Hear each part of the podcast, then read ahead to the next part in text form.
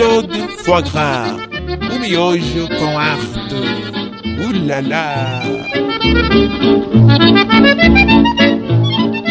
Bonjour mes enfants, bonsoir Paris, aqui é Claude Foie Gras mais uma vez. Hoje eu vou dar uma receita que eu estou animadíssimo para dar porque a parte boa é o laricon da Páscoa. Porque semana passada eu dei a receita do prato principal que foi um coelho, o finado está lá todo torrado e todos nós degustamos aquela receita toda linda. Hoje nós vamos fazer a receita da sobremesa que é um miojo de chocolate.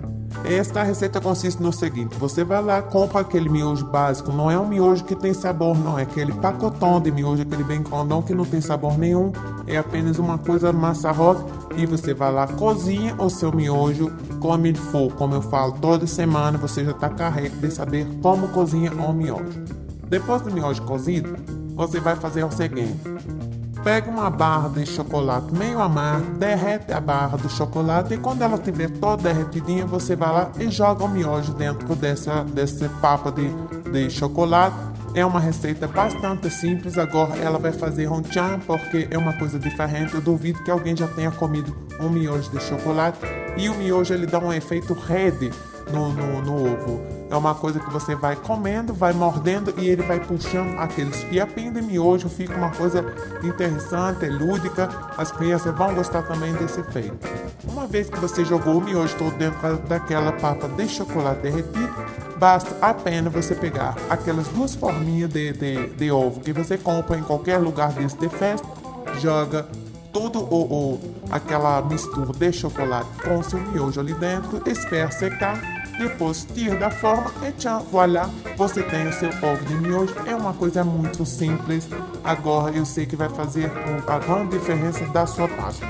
Uma coisa que você pode fazer para dar assim uma, uma frescurinha a mais é pegar um outro pouquinho de miojo e embeber em gordura hidrogenada com um pouco de, de chocolate branco. Você pega depois os fiapinhos de miojo e vai decorando, fazendo assim umas barrinhas, faz uma redinha fica lindo. Agora, para ficar mais lindo de tudo, hoje eu tenho uma surpresa para vocês, que a minha convidada, uma dona de casa que não tem muito o que fazer e resolveu fazer artesanato. Ela tem uma habilidade manual legal e ela vai ensinar a fazer uma embalagem maravilhosa, uma coisa 3D para você botar envolvendo o seu ovo. E agora que você já tem o seu ovo de Claude, que tal embrulhá-lo? Essa nossa artezinha de nível mais ou menos entre 5 e 7, é muito simples. Você precisa de pouquíssimas coisas. Qualquer, qualquer ser humano, qualquer pessoa que tenha feito um cinzeirinho no primário, aquele, eu, eu aquele cinzeirinho que você faz, sabe, de argila, vai tirar de letra essa arte, que é esta embalagem linda. Nossa! Né? Essa embalagem linda. toda em celofane mosaicada. Ah, que nós vamos fazer agora com o tema pasqualino. Né? Essa aqui, infelizmente, é um outro tema, é tema Dia dos Namorados, mas a gente vai substituir o mosaico de corações por um mosaico de cenourinhas. É Nossa. simples. Tudo que você vai precisar para essa receita são cinco folhas de papel celofane. Veja bem, cinco folhas de papel celofane. bem simples, cinco folhinhas só. Dessas cores aqui, Eu tá? pra você. Eu acho que pra, pra dar o tom, tá? Pra ficar boa, tem que ser uma dessas cinco cores. Tá lindo tá? isso, gente. Eu aconselho a cinco, inclusive, que é pro mosaico ficar colorido, né? Mas pelo menos duas diferenças de cor você tem que ter pra, pra dar um up, pra dar esse Claro, efeito gente, 3D, olha só né, como tá. vocês podem observar aqui nessa outra Tá embalagem. lindo, né? E você vai precisar também um, um tubo de cola print, né? Ou de qualquer outra marca.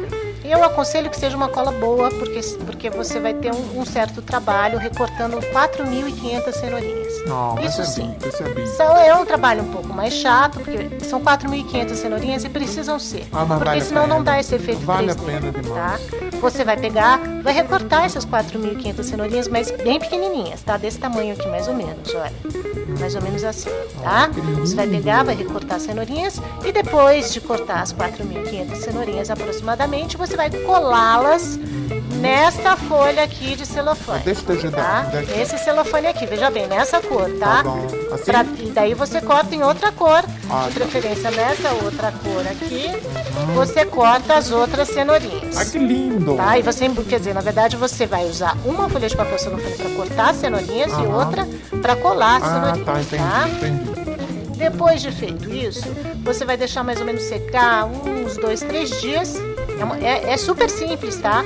Deixa secar dois ou três dias num lugar arejado. Uhum. Torce e reza para não chover nesses dias, porque Páscoa é um inferno, sempre chove. Mas não pode chover, porque se chover, a cenourinha não, não gruda, Ai, fica, vai voar cenourinha para tudo que é lado, é uma desgraça. As crianças vão odiar. Então você tem que se concentrar ali, colar direitinho, deixar secar. E depois de secar é simples, é só pegar o ovo de clode, colocar no centro da embalagem e colocar Nossa. um laçarote, né? Gente, Pode ser até um laço feito do próprio celofane Aí nesse caso eu indico que vocês usem essa cor aqui, tá? E essa cor dá um efeito muito bonito, tá? No ovo, para fazer o laçarote. É isso.